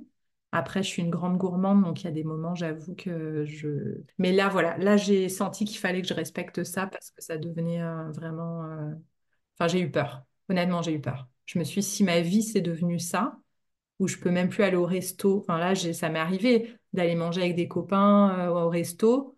Après, pendant, euh, je sais pas, peut-être 12 heures, j'étais tordue par terre en fait. Donc, euh, c'est pas possible, en fait, ce mode de vie. euh, et même, je me suis dit, imagine, euh, j'arrive à tomber enceinte euh, et je suis dans cet état-là. Enfin, je pourrais même pas m'occuper d'un enfant. Été trop mal, en fait. Et c'est vrai que euh, comme j'ai une tendance à oublier les choses négatives, bah, dès que ça va un peu mieux, par moment, je suis là, allez, chiche, on retente et tout. Mais voilà, je suis là, non, mais t'es, ouf, t'es ouf. C'est non. Donc, euh, et là, pour le coup, j'ai quand même euh, tout mon entourage. Il y a de mon entourage, il y a personne qui me dit de retenter, quoi. Ouais, c'est ce que j'allais te demander, euh, comment se positionner ton entourage par rapport à ça? Bah, honnêtement, ma mère a très peur. Euh, elle m'en parle souvent euh, quand elle sent que, elle me connaît, hein. Quand elle sent que j'ai à nouveau le et si qui remonte. Euh, mes deux sœurs, pareil, sont assez effrayées que j'ai envie de retenter. Et dans les amis, ceux qui ont compris l'enjeu sont... Bon, il y en a, ça leur passe au-dessus, mais celles qui ont compris l'enjeu, elles sont... elles sont vraiment à m'aider à faire ce pas psychologique de vraiment faire ce deuil-là. Et c'est vrai que c'est un deuil pas facile, honnêtement. Je pense qu'il y a des personnes euh, qui le font assez... Tu vois, là, dans mon petit groupe, par exemple, j'ai une copine, euh, elle, elle l'a fait sans souci, honnêtement, assez rapidement. Euh, moi, c'est pas le cas. Moi, ça me prend du temps. J'ai du mal à identifier pourquoi d'ailleurs, parce qu'en soi, la ressemblance ou moi, je sais que depuis que je suis gamine, je me suis toujours dit que j'avais envie d'adopter. Donc vraiment, je ça me questionne quoi. Vraiment, je suis face à moi-même et je comprends pas vraiment. euh. Après, euh, des fois, je me dis c'est pas tant l'histoire de, du patrimoine génétique que d'avoir la sensation euh, de baisser les bras, de pas être forte, d'être faible, de... Enfin, tu vois, il y a ce truc-là que je travaille beaucoup là, justement, euh, que ce soit en hypnose, avec euh, ma psy, avec euh, certains de mes amis qui comprennent ça chez moi. Et, et, et une de mes copines de mon groupe, justement, où on s'est vu ce week-end pour la galette, et, et je lui disais, je leur disais ça, en fait, en pleurant, en me disant, j'ai l'impression d'être une lâcheuse, quoi, enfin, d'être faible, de ne pas être courageuse. Et elle me disait, mais peut-être qu'il faudrait que tu penses autrement. Elle me dit, euh, la persévérance, c'est justement d'aller vers la réussite. Parce que finalement, tu sais que les chances de réussite sont infimes, donc c'est presque de l'auto-sabotage. Si tu persévères à vouloir retenter cette FIV qui a très peu de chances de réussite et qui va te détruire, elle me dit par contre, euh, si tu regardes euh, d'aller faire un don d'ovocytes en Espagne, bah, c'est euh, la lumière, euh, c'est la réussite, c'est euh, devenir maman, c'est la persévérance en fait. C'est un autre parcours, mais c'est la persévérance. Et voilà, je sais pas, je réfléchis à ça, je me dis en effet, pourquoi Mais c'est vrai que je pense que j'ai un rapport à la douleur qui est... Je m'en rends compte, en fait, je me questionne de me dire, ok, avec cette endométriose, j'ai tellement appris à, à vivre avec la douleur que c'est devenu ok. Et par exemple, c'est la femme des Bleuets, euh, parce que quand je l'ai vue, en fait, elle m'a... Donc quand on a commencé à passer sur euh, l'adoption d'embryons et le double don, très sympa. Elle me dit, est-ce que vous avez déjà parlé avec des cliniques? Je dis oui. Est-ce que vous avez déjà des listes d'analyses à faire en... Enfin, des euh, listes espagnoles, quoi? Et je dis oui. Elle me dit, ah bah, donnez-les-moi, je vais vous faire une ordonnance française pour que vous puissiez les faire. Trop sympa. Et elle me dit, euh, et puis je vais ajouter, il faudrait vraiment que vous fassiez une hystéroscopie. Vous en avez jamais fait, je comprends pas que- qu'on vous en ait pas fait jusqu'à présent, et une biopsie de l'endomètre. Elle me dit, bah écoutez, il y a un créneau qui s'est libéré demain euh, parce qu'il y a eu une annulation. Est-ce que vous voulez qu'on vous la fasse euh, demain, euh, demain matin, euh, au Bleuet, quoi? Donc euh, évidemment, j'ai dit oui. Et là, elle me dit, euh, par contre, nous, on fait en anesthésie locale. Euh, et donc, il faut vraiment que vous preniez un antidouleur euh, une heure avant l'intervention. Et, euh, elle me dit, vous prenez quoi habituellement euh, pour l'endométriose? Donc, je lui dis, Antadis.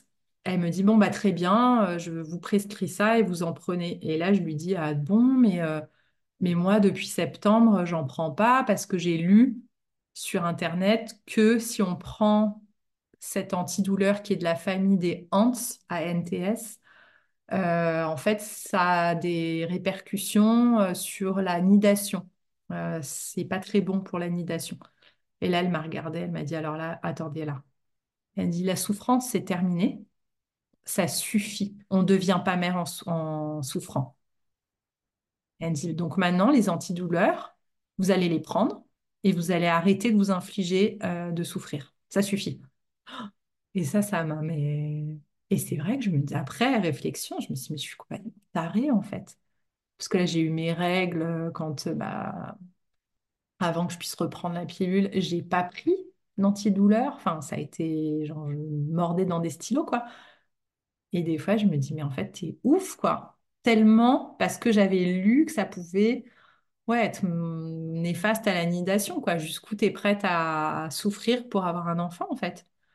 Et là, elle m'a dit, non, non, vous allez prendre un antidouleur. et quand, euh, et, pareil, euh, et je lui disais, ouais, même quand j'ai des migraines, en ce moment, je prends rien et tout. Elle me dit, ah non, non, non, non, non, vous avez une migraine, vous prenez un antidouleur, ça suffit. Donc voilà, je pense que ça m'a fait aussi un peu comprendre que je pense que j'avais un rapport à la douleur qui est peut-être pas top top, un peu malsain.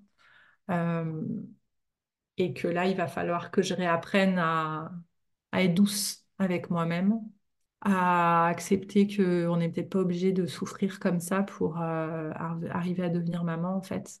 Et que notre qualité de vie euh, et notre santé, elle est aussi extrêmement importante. Tu vois, ce matin, j'ai donc eu une rencontre euh, avec une clinique en Espagne parce que là, je commence à faire sortir des devis, en fait, pour, plutôt pour l'adoption d'embryons, j'avoue. En fait, j'ai pour le coup la ressemblance, c'est plus un problème pour moi. Je pense que j'ai lâché là-dessus. Et j'aime bien l'idée qu'une femme ne va pas souffrir pour moi.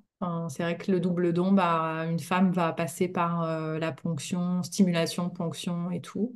Et je me dis, bah, ces embryons, ils sont déjà là, en fait. Donc, euh, ça me parle, en fait. Donc, euh, là, voilà, je questionnais.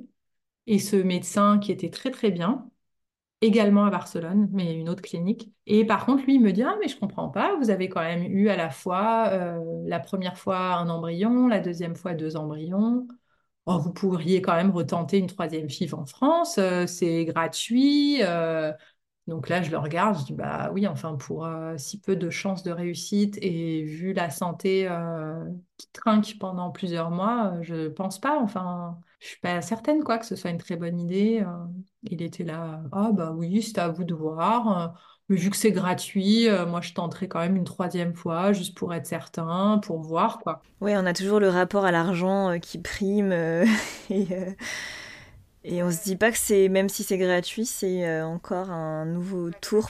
C'est pas gratuit en fait, c'est gratuit financièrement, mais euh, tu payes un sacré prix par ta santé, ta, santé mentale et physique. Et j'en ai parlé un peu tout à l'heure avec ma mère, c'est vrai que j'étais un peu en colère, parce que moi je fais un gros travail de deuil de cette troisième fille, c'est vraiment pas facile. Et c'est vrai quand à chaque fois, euh, tu as quelqu'un comme ça qui, puis un médecin quoi, qui te remet le doute en, en te disant, euh, puis qui, a l'air justement, encore une fois, de te dire, euh, bah, t'es un peu une lâcheuse, tu pourrais retenter encore. T'as pas tout fait, quoi. Et en fait, euh, c'est vrai que ma mère, tout de suite, m'a dit, ouais, enfin bon, c'est encore un homme qui s'en fout de ta souffrance, quoi. Ouais, puis il devrait pas remettre en question tes choix, en fait, à partir du moment où ton choix est fait, voilà, il devrait juste accepter ton choix tel qu'il est sans te dire non mais tu devrais mais pourquoi enfin voilà c'est ouais non c'est vrai mm. Et donc, c'est quoi les prochaines étapes euh, concrètement là sur, euh, sur la suite? Alors, en fait, quand tu as recours à un don d'ovocytes, comme je suis en tant que maman solo, moi, c'est pas juste un don d'ovocytes, c'est un don d'ovocytes et de sperme. On appelle ça un double don. Donc, c'est deux personnes que moi je connais pas qui vont faire un embryon et qu'après on va me transférer. Il y a ça.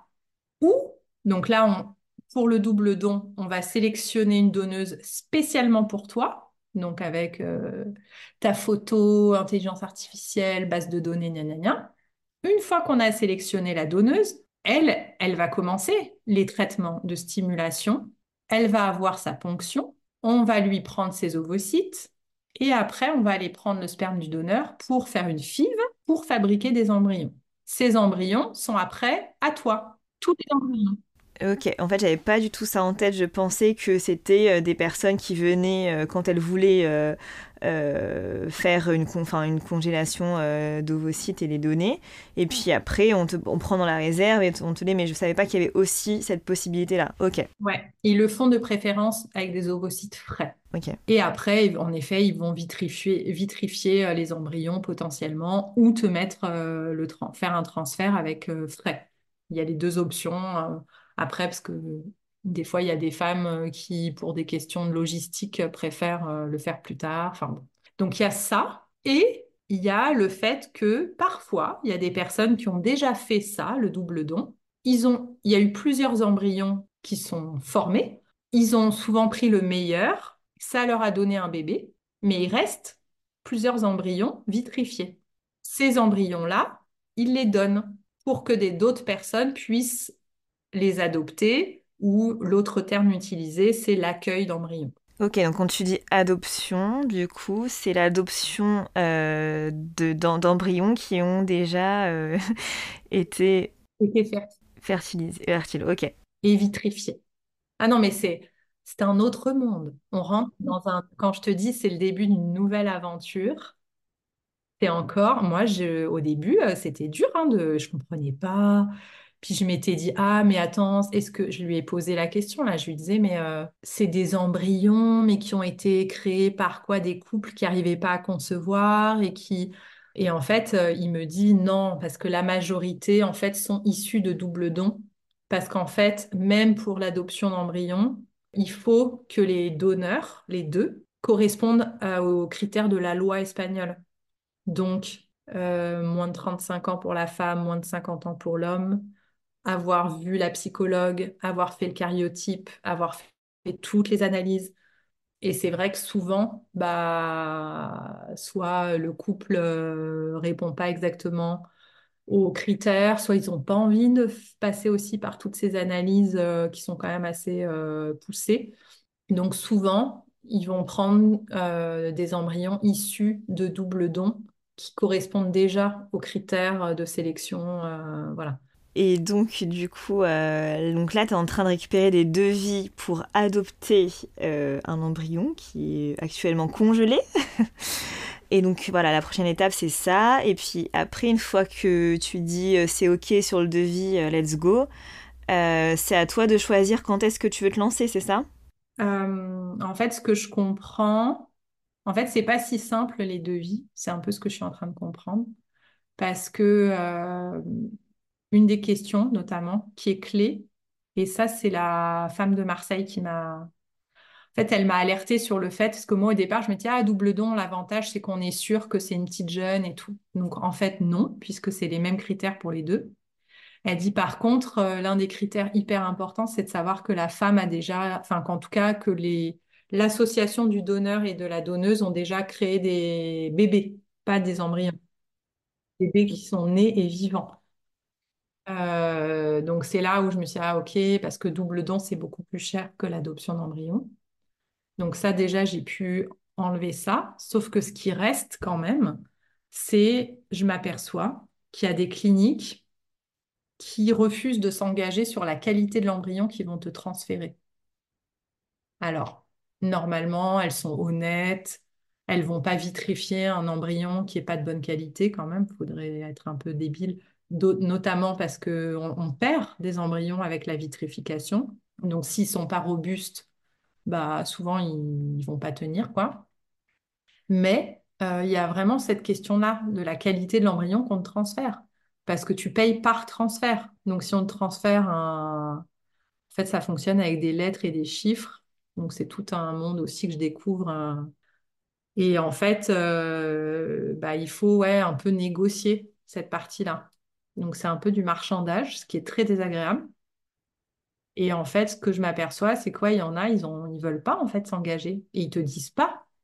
Tu découvres la qualité une fois qu'ils te l'ont mis à l'intérieur, quoi. Donc, euh, ouais, non, c'est un peu, euh, faut, il y a, c'est un peu cette partie-là en ce moment que j'essaye de voir. Donc, je rencontre les médecins et je pose toutes ces questions-là. Et euh, juste question pratico-pratique, c'est des médecins qui parlent français ou pas? Mais c'est un business de fou. C'est vraiment un monde de fou. Parce que, euh, en fait, euh, les Français, les couples français, les femmes françaises et les couples hétéros et lesbiennes ou homosexuels euh, sont un... C'est énorme la part de marché. Donc, ils ont des équipes complètement francophones. Alors, soit ils recrutent des médecins français, soit euh, ils sont complètement bilingues. hein. Honnêtement, ils sont impressionnants. Après, c'est quand même important parce que déjà en français, c'est compliqué à décrypter tout ce qui se passe. Donc, euh, si on te le fait en espagnol ou en anglais, euh, voilà. C'est primordial, honnêtement. parce que c'est hyper technique. Et moi, je vois la différence. hein. Là, les conversations avec les médecins espagnols, euh, c'est d'un niveau. ils me posent des questions, mais qu'on m'avait jamais posées.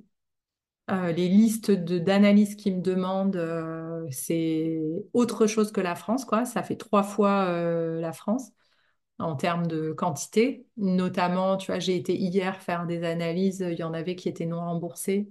Donc voilà, ils sont vraiment. euh, j'ai aucune idée d'à quoi tout ça va servir. hein, je m'y connais pas assez. Mais en tout cas, c'est. Ouais, ils sont. Ils vérifient plein de paramètres avant de tenter quoi que ce soit. Contrairement à là où j'étais, où bah, pour le coup, c'est vraiment on lance le dé, puis on verra comment tu réagis. Et on change pas le protocole. Là, ils adaptent chaque élément, chaque. euh, Donc c'est très pointu, honnêtement, je découvre.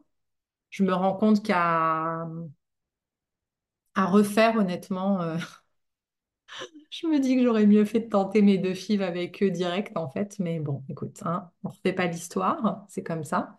Sachant que je m'aperçois que la sécurité française, euh, la sécurité sociale française rembourse une partie quand on a moins de... bah, tant qu'on a l'âge légal de, la PMA en France, en fait, euh, il faut demander un accord préalable. Donc, c'est ça la, prochaine étape. Une fois que j'aurai choisi la clinique, il faut qu'une gynéco française me fasse une demande de soins à l'étranger. Et ça, ça peut être un peu long d'avoir l'accord, mais il faut l'attendre si tu veux avoir un petit remboursement. Alors moi, dans l'adoption, enfin, l'adoption d'embryon, euh, le remboursement, il est anecdotique, hein. C'est genre 500 euros, mais bon, ça se prend. Et c'est combien du coup à peu près? Alors, euh, selon les cliniques, ça va entre 2005 à 3000 ou 4000 par embryon.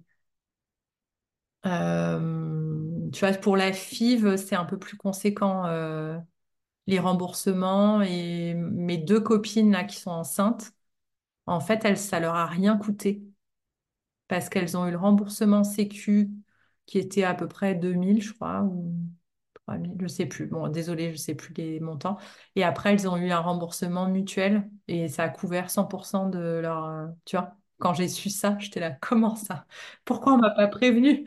Parce que moi, je l'ai fait euh, en France parce que je pensais que c'était le moins cher de faire en France. Mais en fait, j'aurais pu faire ça dans une bonne clinique en Espagne et j'aurais été remboursée, quoi. C'est bon à savoir en tout cas pour les personnes euh, qui nous écoutent et qui se posent la question de faire une FIV et d'Espagne, France et tout. Et donc oui, c'est possible de se faire rembourser une partie, voire l'intégralité si la mutuelle prend en charge. Donc euh, voilà, il faut s'accrocher aussi sur le, la partie administrative. Et euh, voilà. Oui, et puis c'est passer du temps avec les mutuelles au téléphone, parce que moi, je peux dire que là, je suis en train d'essayer de poser les questions. Ils sont jamais au courant. Donc, toutes celles, euh, mais voilà, c'est possible, en tout cas, mais oui, ça prend un peu de savoir-faire administratif, de pas se laisser euh, et d'affirmer ses droits, en fait.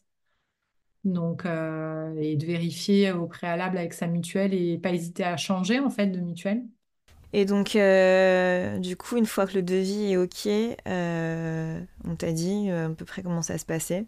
Bah, je te dis, là, j'ai eu ma première rencontre euh, vraiment sérieuse euh, aujourd'hui, donc c'est encore très frais dans ma tête. Moi, ce que j'ai compris, c'est qu'une fois que j'ai choisi dans laquelle euh, il faut qu'en effet je fasse cette demande auprès de la Sécu, j'attende cet accord, et à partir de là, on peut planifier. Et là, il faut que je décide est-ce que c'est sur cycle naturel ou sur cycle substitué? Donc euh, voilà, si c'est cycle naturel, ça veut dire qu'il faut que j'arrête ma pilule pendant deux mois. Donc ça, voilà, peut-être au printemps. C'est pas et, ouais. Et à la fois, euh, j'ai l'impression quand même que je vais plus vers, euh, la lumière. Et puis, c'est pas évident aussi de choisir quelle clinique, parce que c'est pas qu'une question de... Après, c'est peut-être moi, hein, j'ai peut-être un souci avec ça. Mais j'ai je pense que c'est peut-être mon côté un peu romantique, ou je sais pas, mais j'ai un truc où je me dis, euh, j'ai besoin que cet enfant, il naisse de l'amour de quelque chose. Et euh, moi, j'ai un amour, mais fou pour Séville. Et en fait, ça me remplit de joie quand je pense à aller faire un, faire un transfert euh, d'embryon à Séville. Après, bah, c'est la clinique qui veut pas s'engager sur la qualité. Euh, bon, il y a des, petits détails comme ça. Donc les vieilles de la vie, enfin celles, qui sont déjà passées, euh, dont c'est pas le premier rodéo, elles sont un peu en mode oui, oui, je te comprends, mais j'en va plutôt euh, là où ils s'engagent contractuellement, tu vois. Mais je crois que j'ai encore besoin d'être dans, dans quelque chose d'humain, de ouais, de me réjouir quoi, d'aller. euh, je m'imagine, tu vois, aller à Séville, euh, que ce soit aussi de la joie en fait, euh, un bon moment. voilà. Bah, Après, bah, Barcelone, c'est chouette aussi. Après, il y a Figueres, il y a, plusieurs. Donc, je me suis même dit que j'ai pas encore eu ma rencontre avec Figueres, mais si ça se passe bien, je me suis même dit, vas-y, je prends ma voiture un week-end et j'y vais, juste pour euh, voir euh, comment je me sens là, euh, à quoi ressemblent les gens dans la rue. Ça d'honneur. Est-ce qu'ils ont l'air heureux ou pas? Ouais, est-ce que c'est, je sais pas, la vibe? s'accroche à ce qu'on peut, hein, mais moi, je peux pas que ce soit un- juste un truc contrat, euh, chiffres, euh, tu vois. J'ai besoin que ce soit chaud, quoi. Et est-ce que tu vas voir euh, la gynéco avec qui tu as fait tes deux premières filles pour lui dire que tu arrêtes ou pas? Je sais pas. J'ai annulé mon rendez-vous, là, j'avais le rendez-vous du 5 janvier. J'ai pris un rendez-vous pour le 6 février avec elle, peut-être, au moins juste pour discuter. Ouais, et puis peut-être que aussi dans, dans ton esprit aussi, peut-être que ça fermerait le dossier, tu vois? Bah, c'est pas clair dans ma tête pour l'instant. Mais en tout cas, voilà, j'ai quand même pris ce rendez-vous. Parce que voilà, je pense qu'elle a été une bonne, euh, elle a fait les choses euh, du mieux qu'elle pouvait. Mais c'est juste que, tu vois, par exemple, euh, pour faire, si je passe en Espagne, il faut quand même que j'ai un suivi gynéco en France, puisqu'il faut aussi, un, qu'il y ait quelqu'un qui fasse le suivi au niveau de mon endométriose, plus me fasse les, retranscrive les ordonnances pour que ce soit des ordonnances françaises. Tant euh, c'est un des meilleurs centres à Marseille où est, enfin, et j'arrive pas parce que pour moi, c'est un peu euh, ce qui n'a pas fonctionné. Je crois que j'aurais besoin de recommencer avec quelqu'un de, de neuf. Je serais presque gênée, je crois, d'aller la voir et lui dire bah j'arrête et puis je veux pas continuer avec vous. Je sais pas. Je sais pas, est-ce qu'elle s'en fout? Est-ce que tu vois, je je sais pas trop. Il y a une petite blessure en fait. Et là, c'est un peu nouvelle année, euh, optimisme, euh, positif. Enfin voilà, j'ai envie d'être dans En tout cas, cette enquête euh, aura été euh, intense et n'est pas terminée, mais c'est déjà, je, te dis bravo d'avoir pu faire tout ça en deux mois parce que je sais pas si tu t'en rends compte, mais euh, tu as battu euh, un travail de recherche, de rencontre, de décision, de choix, de deuil, de retour à ton corps euh, qui est vraiment énorme. Donc déjà bravo pour ça.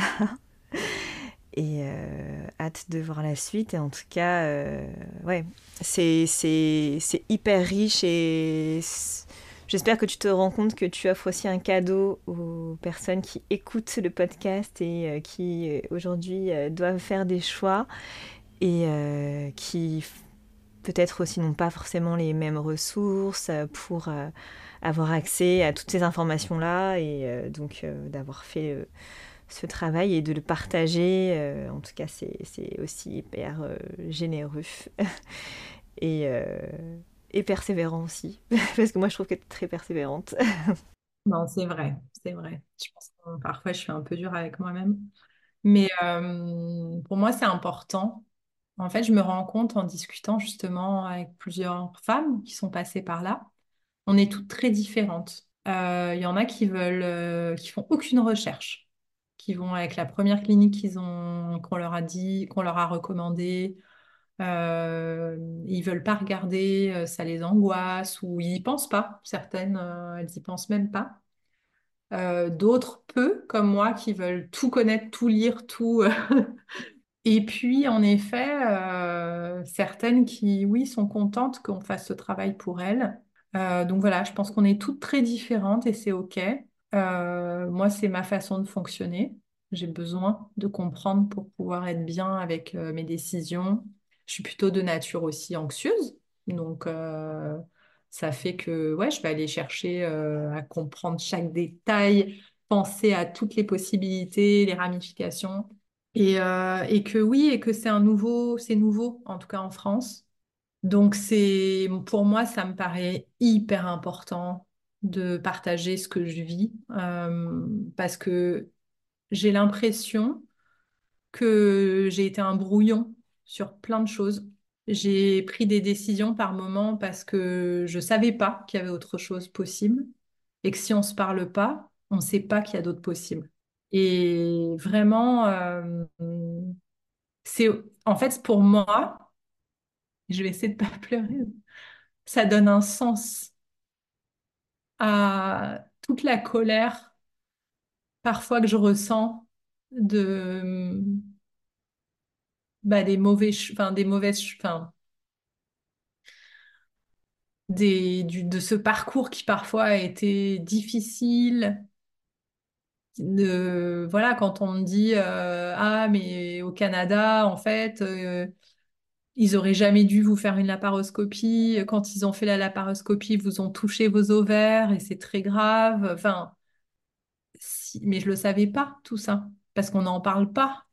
Et je me dis, si je peux, si tout ce que j'ai vécu là, d'injuste, que parfois j'ai envie de hurler, ça peut aider d'autres femmes pour que elles, elles passent pas, elles fassent pas ces choix-là, ou elles aient justement d'autres, euh, une meilleure conscience et d'autres visions de ce qui est possible. Comme tu vois là, euh, si j'avais su qu'on pouvait être remboursé, évidemment que j'aurais été en Espagne avant. C'est je vais le dire très, de façon brute. En France, on est arriéré en PMA. Et c'est même des, personnes euh, dans la PMA qui le disent. Par exemple, on est encore à discuter euh, de la loi, on n'arrive pas à faire accepter le DPI en France. C'est une aberration parce qu'on te met euh, un embryon sans même savoir si à l'intérieur il, a assez de chromosomes pour, pour devenir un- enfin pour grandir en fait. Et tout ça, c'est au prix de la santé des femmes pour préserver une espèce de vision euh, conservatrice euh, sous couvert d'éthique. Mais en réalité, on n'en est pas en France à choisir la couleur des yeux d'un bébé. C'est pas de ça qu'on te parle. On te dit de faire un DPI pour juste s'assurer que l'embryon qu'on te mette ait un minimum de chance de grandir et, bah, et pas de faire une fausse couche au bout de deux mois où il va falloir faire un curetage. Il y a des, il y a de, grâce au DPI, on est capable de savoir ça. Pourquoi s'empêcher de le faire? C'est une aberration.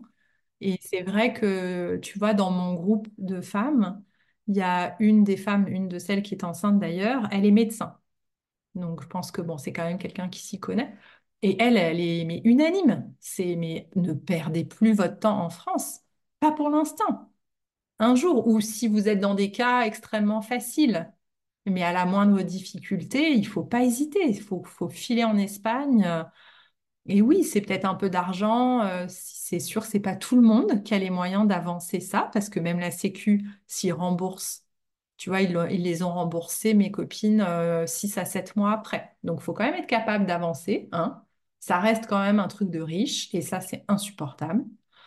Mais, euh, mais voilà, si vous avez les moyens, mais euh, et même une de mes amies là qui est suivie à Cochin, euh, qui a à peu près le même parcours que moi, et là pareil, elle est en train d'économiser pour partir en Espagne. et que c'est saturé en France. Il y a des temps d'attente qui sont dramatiques et c'est vrai que pareil, bon, on refait pas la vie. Mais ça a été tellement long. J'ai perdu deux années hyper importantes d'attendre juste que mon dossier soit validé.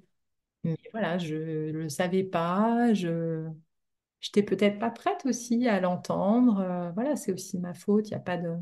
Puis encore une fois, on refait pas l'histoire, mais mais oui, si je pouvais euh, que des femmes euh, puissent au moins avoir le choix, un choix que moi j'ai pas eu. Là, je serais vraiment heureuse. Bah, merci beaucoup. Nouvelle aventure. Je n'aurais pas cru qu'un jour j'irais adopter un embryon. Je ne savais même pas que ça existait. Et là, voilà, ça, ça a l'air de se profiler vers ça. Donc, écoute, euh, voilà. La suite au prochain épisode. C'est ça, et on, on- on va vivre un petit épisode espagnol. Ouais. Incroyable. Je peut-être un petit vocal de je ne sais pas quelle ville en Espagne. Bon. Ouais, c'est un sacré parcours. Donc voilà. Bah, merci pour ton écoute et de les, enfin, voilà, d'avoir créé cet espace aussi. Je pense que c'est important. Bah, merci à toi encore hein, pour euh, ce partage et de nous laisser euh, entrer dans ta vie euh, personnelle aussi. Et on se dit au prochain épisode. Et en attendant, je te souhaite de la joie. J'ai l'impression quand même tu as réussi à réouvrir les possibles parce que voilà, tu te lances sur, sur autre chose maintenant. Donc euh, donc c'est bien et j'espère euh, que cette lumière euh, pourra t'éclairer en tout cas sur les mois qui arrivent. Ouais, merci. Mm. Ouais, je le sens, je me sens beaucoup plus positive et d'avoir retrouvé mon énergie. En fait, je crois que je suis moins, j'ai moins envie de la perdre. Je suis contente. J'ai envie d'aller bien, en fait. Ça paraît simple comme ça, mais vu l'année que je viens de passer, euh, je m'aperçois que c'est pas si simple. Donc, euh, ouais. Bah, écoutez tout ce qu'on te souhaite et puis euh, je te dis à très bientôt. Vous venez de surfer sur la vague en écoutant l'épisode de la grande vague de Sarah. Rendez-vous très bientôt pour connaître la suite de son parcours. Merci beaucoup pour votre écoute. J'espère que cet épisode vous a plu. Parce que le savoir c'est le pouvoir, n'hésitez pas à propager la vague autour de vous, à laisser un commentaire sur l'Insta et à noter cet épisode. Je suis curieuse d'avoir votre retour et je suis disponible afin de répondre à vos questions ou bien simplement papoter. À très bientôt